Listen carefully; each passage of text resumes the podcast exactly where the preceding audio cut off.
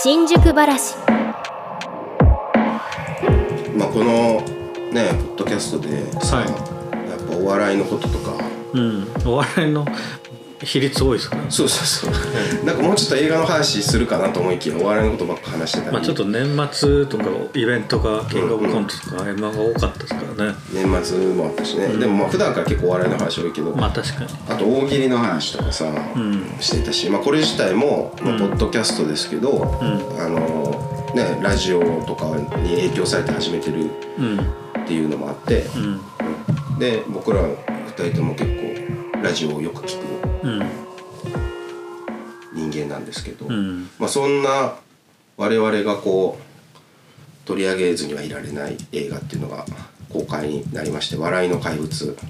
はいはいはい」あれね今年の1月5日に公開されて、うん。今これ撮ってるのが、うん。その2日後の1月7日なんですけど、うん。な偶然2人とも見ていたということが確かにあって。別に約束したわけでもなく。そうそうそう。じゃあせっかくなんでちょっとこの話をしましょうかっていうね、はい。ところなんですけども「えーまあ、笑いのかぶす」っていうのが、まあ、これななどういう映画かっていうと、うん。あのー知ってる人は知っているん。伝説のハガキ職人の、うん。あのー土屋隆之さんっていう人のうん。自伝を元にしていて、うん。知ってました？土屋隆之さんって。この映画になるっていうので知った。うんうんうん。はい。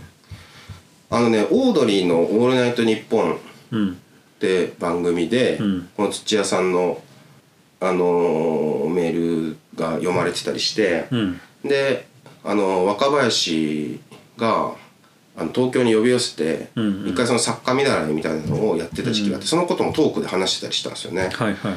えーそれが10年前ぐらいですかね。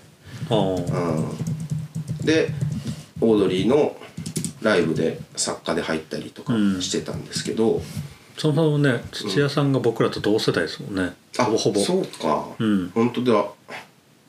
あそうですね、うん。だから同い年ですね、うん。そうかそう考えると。だから結構そのリンクしてるの多分年代が。うんうん。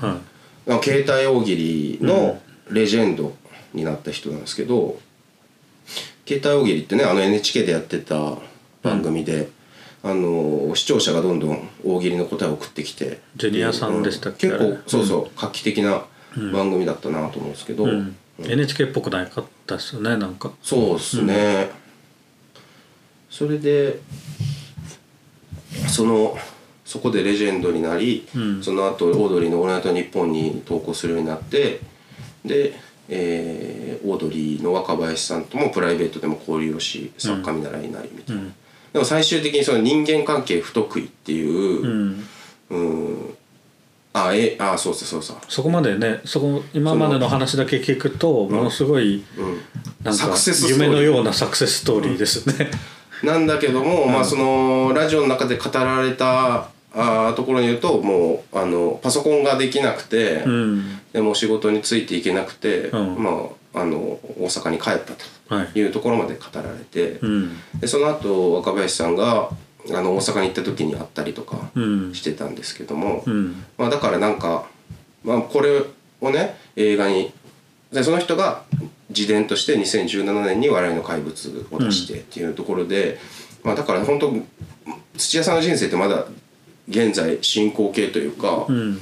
こう本当にこう大成した作家になった人の、うん。うんこう青春時代っていうよりかは、うんまあ、今ももがき続けている人っていうか、うん。うん僕と本当そうですね同年代の、うん。うん、クリエイターの話として見れるところがあったんですけども、まあ映画が僕見て結構やっぱすごいなと思ったのが、うん。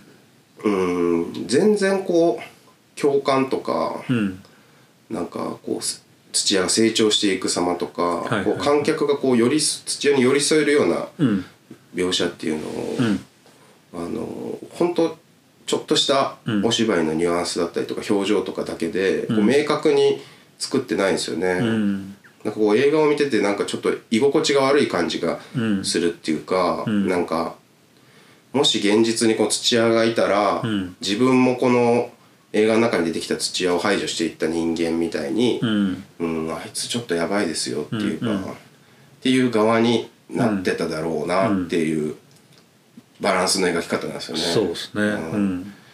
でまあなのでこうシンプルに言えばひ引くでしょっていうね。そうそうそうそう。近くにいたらちょっと。そう。うん。それであの土屋がね一回そのホストにな,、うん。なるっていうかまあ体験入店でうん。2万円もらえるからそれ目当てで、うん。あのいろんなお店を転々としてたみたいな、うん原作にはそういう描写があるんですけど、まあ、そのうん。ホストのとして働く土屋っていうのも描かれるんですけど、うんあれそれ見てるとあの本当どっこい翔平チャンネルっていう ね、YouTube のはい。人気番組、見てますかどっこい翔平チャンネル？いや見てますけどまあ断片的にたまに見るぐらいですけど。そのどっこい翔平チャンネルに出てくる、まあ、キングっていう、うん。あの本当に見てると人をイラつかせうる、ん。でもプライドがすごく高くて、うんでみんなからもうバカにされてて怒りを買ってっていう,、う人がいるんですけど、うん。うん、ちょっとその人を見てるようというか、うんうんうん。あのでもちょっと考えましたね。こうキングを指さして笑ってるうん。視聴者とか、うん。その周りの人たち。うん。でもそのキングの目から見た世界ってうん。また違うものがあるのかなとかっていうこともうん。やっぱ映画として見ると考えさせられたというかなんかまあでもとにかくそういううーん本当に見る人によってはすごい嫌悪感を抱いたりとか、うん。なんでこいつの話をずっと追いかけないといけないんだっていう、うん。思っても仕方ないような うん。ぐらいの、うん。こうある意味では不器用な生き方を本当そのまんま描いてて、うん。それがすごいなと思いましたね。うん。なんかあのー人を寄せ付けない空気がうん映画自体にもあるっていううん。感じがした。でねあのーまあ、このストーリーだけ追っていくと、うん。あのーえーそうテレビの大喜利視聴者参加型の大喜利番組でうん。レジェンドになり、次の目標が見つけられないまま、うん。ラジオにこう投稿してそしたらそのパーソナリティの芸人から、うん。あの一緒に漫才作ろうよって言われて、で上京して、うん。でうん仕事とかに見習いで入れてもらいながらプライベートでも交流してっていう、うん。ある意味ではすごいサクセスストーリうん。ーだし、うん。そういうお笑い業界みたいなのの入り口に立ったうん。人の話として、うん、展開としてすごいワクワクするようなことが起きていくんだけども、うん。それがでも全然思ってた世界と違うっていうところがうん。すごい、すごいリアリティで描かれる感じ。あそっかそうですね。そうラジオに行く前に一回あの大阪で劇場のあ作家になるんですよね、はいはいはい。うん。そこであのトカゲって芸人と出会って、あうん。一緒にネタを作っていってみたいなとこも描かれる、いや本当いろんな場所を転々としていく中でやっぱどうしてもその土屋が目指す笑いとか生き方みたいなものが周りからどんどん否定され続けて、うんうん。でそこからもう逃げるようにうん。去っていく、うん。捨て台詞吐いて去っていくみたいなことを繰り返してる人のうん。話で、そのねその場所場所で器用にチューニングとかうん。順応はできないタイプなんで。うん。うん。でも普通というかその成功していく人ってやっぱりそこでチューニングができたりとか、うん。なんか押し付けられた大人の事情とか、うん。なんかそういうものっていうものを自分の中でこうね咀嚼して落とし込んで、うん。まあ、それを成長と呼ぶみたいなうん。ところも、まあ、少なからずあるじゃないですか、こういう世界に生きてる人って。でまあほとんどの観客というか、うん。人ってそうだと思うんで、うん。うん。多分そそういうなんていうかな成長ちょっとかっこつきの成長みたいなものが描かれたら、もっと共感する人は増えたんだろうなって思うんですよ。うん。なんかでもなんかそのそうそうあのオードリーの若林さんと、うん。南海キャンディーズの山里山里さんのうんドラマあったじゃないですか「いだが情熱ある」って。この間この番組でもちょっと話したと思うんですけど。うん。あれなんかは本当にそういう成長を描いてるなと思って、うん。こう夢を見てたお笑いの世界に入っていって、うん。そこで葛藤もするけどその中で自分がうん。どう戦うかっていうのを見つけてみたいな、うん。でも根っこにはずっとそのなんというかなあの孤独とか、うん。世の中を斜めから見てしまう部分みたいなものを持ったまま、うん。2人はどんどんスターになっていくみたいな話で、だからこそこう観客はそこに共感できたり、うん。ああ自分もこうだったけど今はこうだなっていうその、うん、ある種ちょっと、うん、尖りをうん。尖ってる部分を丸めていくような部分を肯定してくれるドラマでもあったと思うんで、うそこはこう共感したり、うん。そこに感動したりできると思うんだけど、うん。本当尖ったままそうですね。一切丸まることなく牙を向いたまま。終わっていくから。だから僕見てて思い出したのはあの山下信弘監督の「区域列車」って映画をすごい思い出してあー。はいはいはい。あれもね原作がありますけど、ん。あの芥川賞を取った、うん。あの西村健太。かあそうか。あの健太で役名がカンタか。あ役名がカンなのをモデルにしたというか、うんそのカンタって男の、うん本当なんかどうしようもない日々を描いていくみたいな、でも彼は最後に自分のうん。言葉をこう紙にうん。書いていくっていうのを選ぶんですけど、そのだから区域列車のラストシーンと「うん。笑いの怪物」のタイトルシーンがすごいちょっと似てて。あの部屋の本当なんか散らかった部屋の中で物をバッて避けながらうん。紙を広げて書いていくっていうその土屋の姿とカンタの姿がすごい重なったのもあって、うん。で人物像もすごい似てるんですよね。まあ確かに。うん、で言わない方がいいことを言っちゃうし、うん。嘘がつけないけど、うん。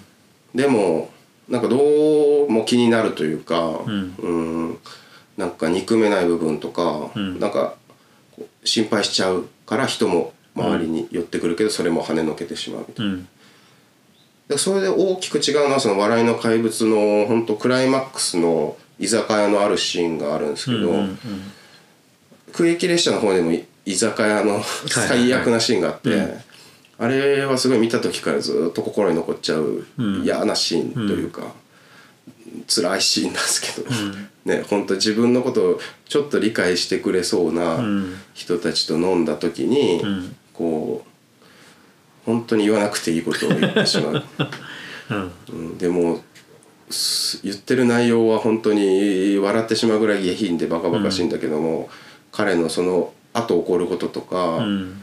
うん。なぜそれを彼が言ってしまったのかってところを考えていくと、うん。こう笑うに笑えないみたいなうん。シーンがあってなんかそれをすごい思い出して見ててあでこれからそういうことになってしまうんじゃないかと思うんですけど、はい。それがいい意味ですごい裏切られて、んうん。結構泣いちゃったんですね。あそね。なんかそれはなんかやっぱ時代の変化というか、うん。あまあ見てる自分自身のなんか変化もあるかもしれないけど、ん。なんかあそこでその映画自体がまあうん。尖りきったままじゃなくて、うんうんうん。ちょっとこう、うん、現実世界でうん。こういうふうな言葉を誰かにかけてあげられたらいいなって思えるようなところに行くっていうのが、うん。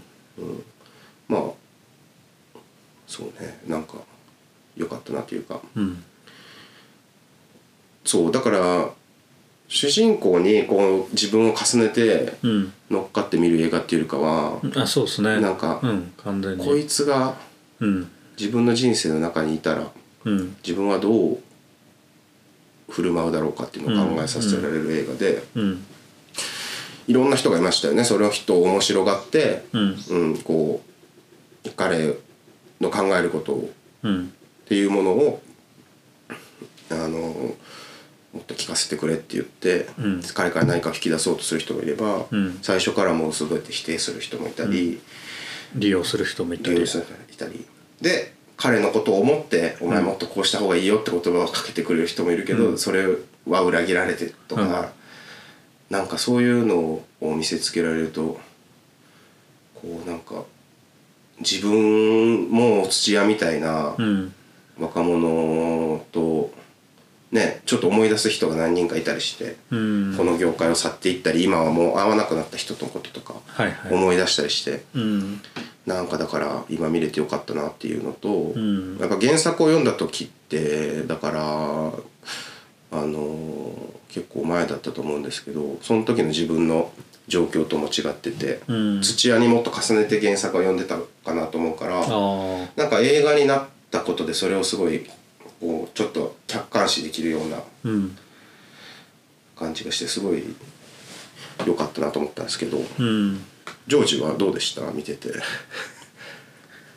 そうですね。でもあの基本的にはあのー似た感想。って言ったらちょっとあれですけど。まあでも僕は個人的にはそのもう少しうんうん。うーんキャラクターの土屋さんに、あの共感ではないですけど、まあ、共感しなくてもいいと思うんですけどもう少し愛おしい愛らしい部分とかにあ憎めない部分みたいなものが見えてもよかったかなっていうのはあったりしましたね。ちょっとん。可愛げもなさすぎたってうん、ですしそそうですね。シンプルに言うともう少し可愛い。まあそのなんつうか行動とかあれはやってることは一緒でもあの外から見た時に不器用で可愛いなって見えることってあるじゃないですか、うんうんうん。そういう描写があってもよかったかなとは思ったりしましたね。うんうんなんかねその方が多分、あのこう土屋を愛せて、うん。見れると思うんでしょうけど、うん。僕はそれが全然ないからこそ、うん。あこいつが現実にいたらっうん。ていうところにこう映画とこう現実をこう重ねて見るのにつながったんで、うん。まあねそう確かにね。なんかまあいやその後のその若林さんがすごい可愛がったりとかうんうん。してるところとかももう少しそれがあればうん。見やすくなったかなっていうのはうんうん個人的には思ったりしましたね。うんううん。ん。そうですね。どうなんでしょうあのおオードリーの「オールナイトニッポン」リスナーの人とかは、うん。あまあどうなんかこう頭に描いてた土屋像とこうねこう映画で描かれる土屋像っていうのはまたちょっと違うかもし違れない、うと思いますよね多分、うんうん。それぞれが思ってるのと、まあ、そもそもねあのオードリーとは言ってないですもんね。ベーコンベベーコンですね。ベーコン。これなんかね非常に難しくて、うん。あのあくまで架空のベーコンズってコンビなんですけど、うん。こうそこに関しても見る人の、うん、お笑いとか土屋さん周りのことをどれだけ知ってるかによってこう全然ね見え方変わってくる映画だなと思って、うん。そう。だからあの「だが情熱はある」とやっぱ真逆のスタンスになってるなっていうのはそこもあるんですよね。なんかああ。れは本当にあのタレントのあうん側の、うん。うん公式的な、うん。うん、印をもらってる、確かに。うんあのドラマの中でねサクセスストーリーではないっていうナレーションからいつも始まってたけども、うん。うんかなりでもその要素もうん。実はあるうん。話でで多くの人がこう見て自分と重ねて、うん。うん、見れる主人公像でうん。で演じているのもアイドルの2人が演じているっていうところもあり、であと本物のお人たちにすごい忠実なうん。モノマネとは違うんですけどなんか憑依してるかのような演技でこう見せていくっていう感じ、その「笑いの怪物」はそれをもう本当にちょっとだけうん。あの人たちがいた世界お笑いのうん。こうエンターテインメントの世界にの入り口にちょっと立った素人うんのうん。生き様をこう見せていくっていう話で,、うん。うんでその人が今そのエンタメの世界のうん。中心の中にいるわけではないので、うん。あのある意味ではその世界から排除されていった人のうん。話とも読めるというか。うん。なんかでもそれがさまあちょっとい今このねお笑い界でもいろんなことが起きてるじゃないですか。はいはい。今までお笑いの世界でこれが正しいとされてきたことみたいなのをうん。こう読み解き直すような話とかうん。も出てきてる。中で見るとまたなんか感じ方も違うし、うん。まあ、お笑いに限定せずに、まあ、いろんな仕事と共通するところあると思うんですよね。その3年我慢してっていうセリフもあったけどさ。確かにね。うんその何がな3年我慢してやねんっていうね。うん。まあよく言われるもんね3確かに。年っていうのは。なんか何の基準か分かんないけど社会人になるる時に絶対に最初に言われるね。ああ。転職とかうんうん。辞めるまで3年はやれみたいなね。ね。なんかジョージはさその最初の会社をうん。辞めたのは何年目ぐらいだった？1年半。1年あ でも言われましたよ。3年はやった方がいいんじゃないかっていろんな人に。えー、じゃあなんで3年なんですか？って聞かなかったの？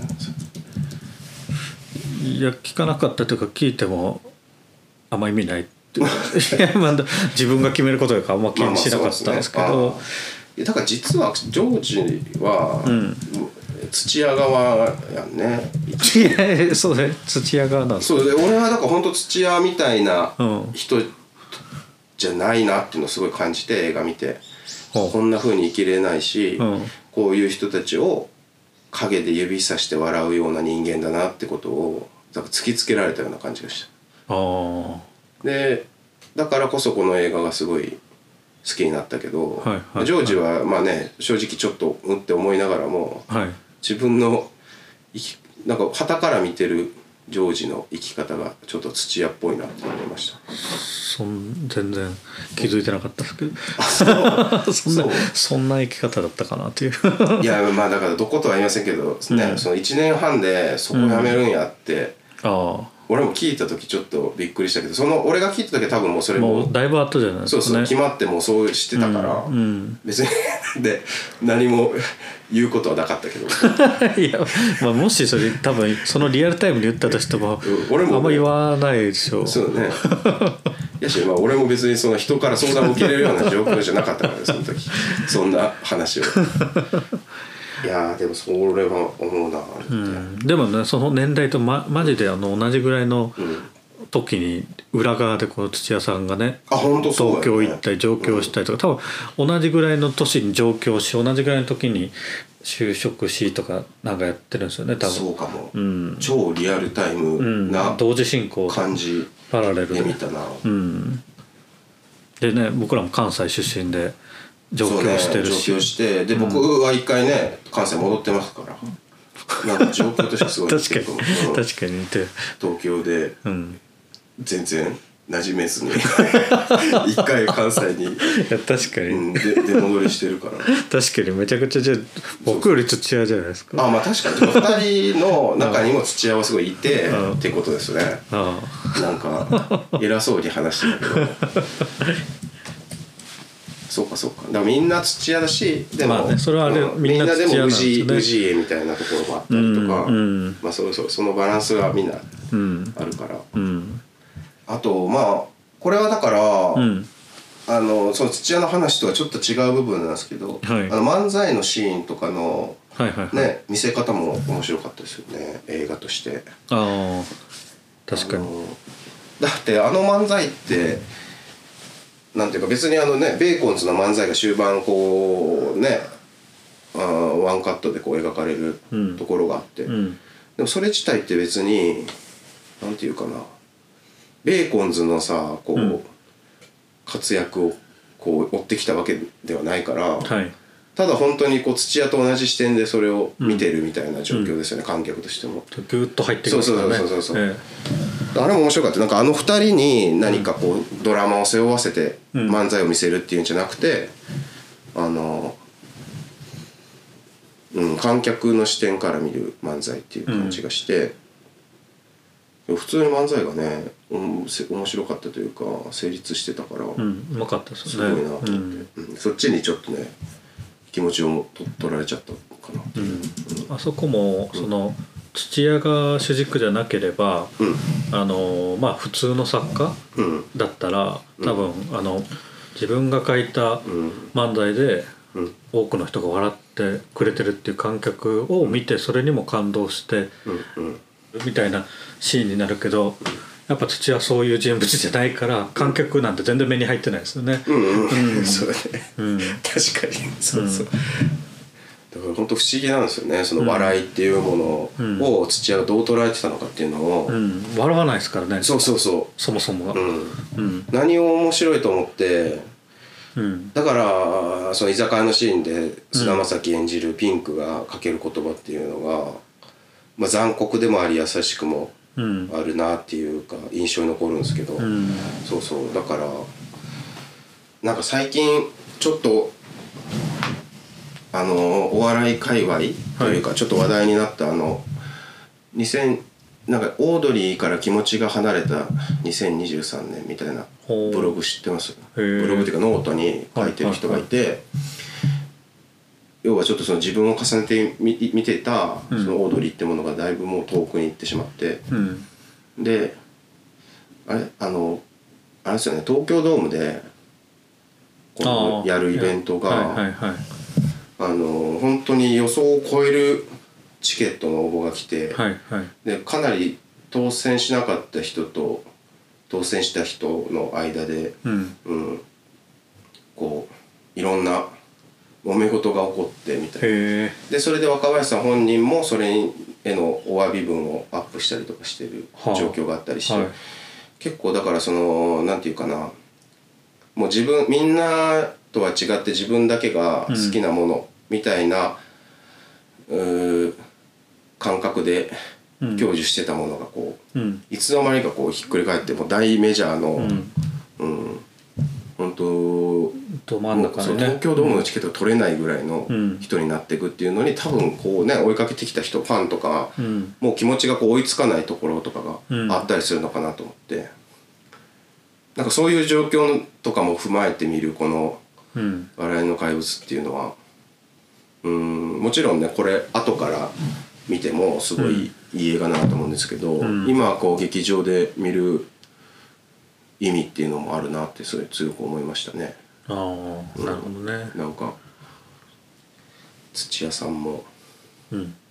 まあ、言ったらね自分の自伝が出版されて確かに。それが漫画になったり映画になったりしてるっていう確かのも、うん。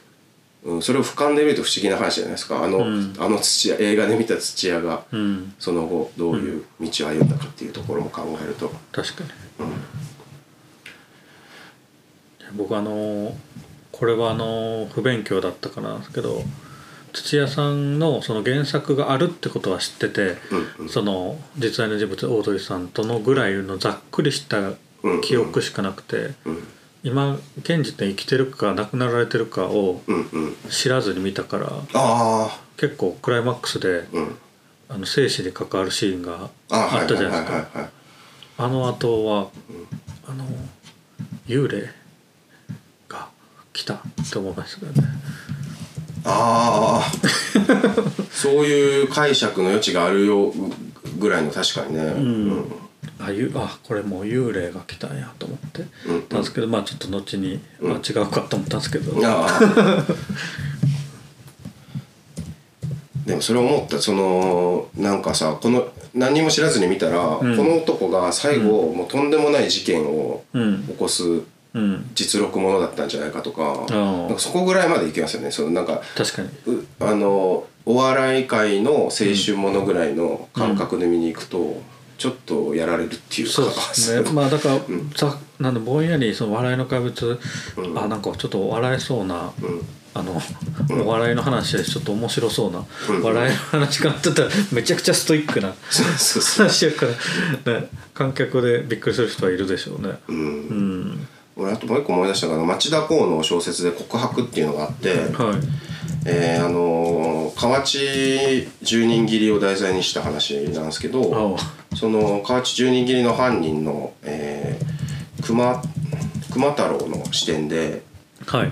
描かれるうん「告白」っていう小説があって、それも思い出したんですよね。そのなんというかこうなんでこの俺がうん。こんな間違った世界で生きないといけないんだっていううん。叫びみたいなのが、うん。その、まあ、告白って小説はその、まあ、実際の事件の通りその主人公が最終的に、その住民11人をあの殺す大量殺人事件になってしまうんですけど、でもそこに至るまでの彼の生き様みたいなのをすごい、あの内面描写をめちゃくちゃ掘り下げて書いてて、あちょっとまあそうある意味では恐ろしい小説だったなと思うんですけどなんかそれにも見えてきて、うん、そうねだから本当実人生だったら遠ざけるような人た人のうん。とこう2時間一緒に走るっていうのが映画とかそういうフィクションのね、うん。うん、面白さでありうんうんうん。怖さでもあるけどああこれはまあそう賛否を呼ぶ。まあそうですね。うんうん確かに。あのそれぐらいチャレンジングでねなんか野心的な作品ですよね。うん、原作もねもう読んでてしんどくなるんですけどああ。もう本当にこう思いが強いすごい筆圧が強い感じの文章なんであ。そうでしかもそれをもっとさらにリアルタイムの人が書いてるから、あうん。うん。こう読むとこう熱にやられる感じがあって、うん。そういった意味ではこう映画はそことの距離の取り方とかがすごい良かったなと思います、うん。なるうん、結構話したかな？ほどはい。はいありがとうございました。はいありがとうございました。次何の話しましょうかね。またちょっと考えましょう はいそろそろゲストを呼んでみたりします？そうですね。そういう企画も考えていきたいですね。ね今年は、ね、今年のうんこのポッドキャストがどういうどうなっていくのか確かにだからねそれを一回話してもいいかもしれないですね。これから新宿話をどうしていくか。どうしていくうん。かそうそうみんなで考えようのか みんなでで誰のなのかっていう誰が聞いているのか。それ誰かからアドバイスをもらいながらね、うん。やるとか、うん。歩くのかっていうね。また歩いてみますかちょっと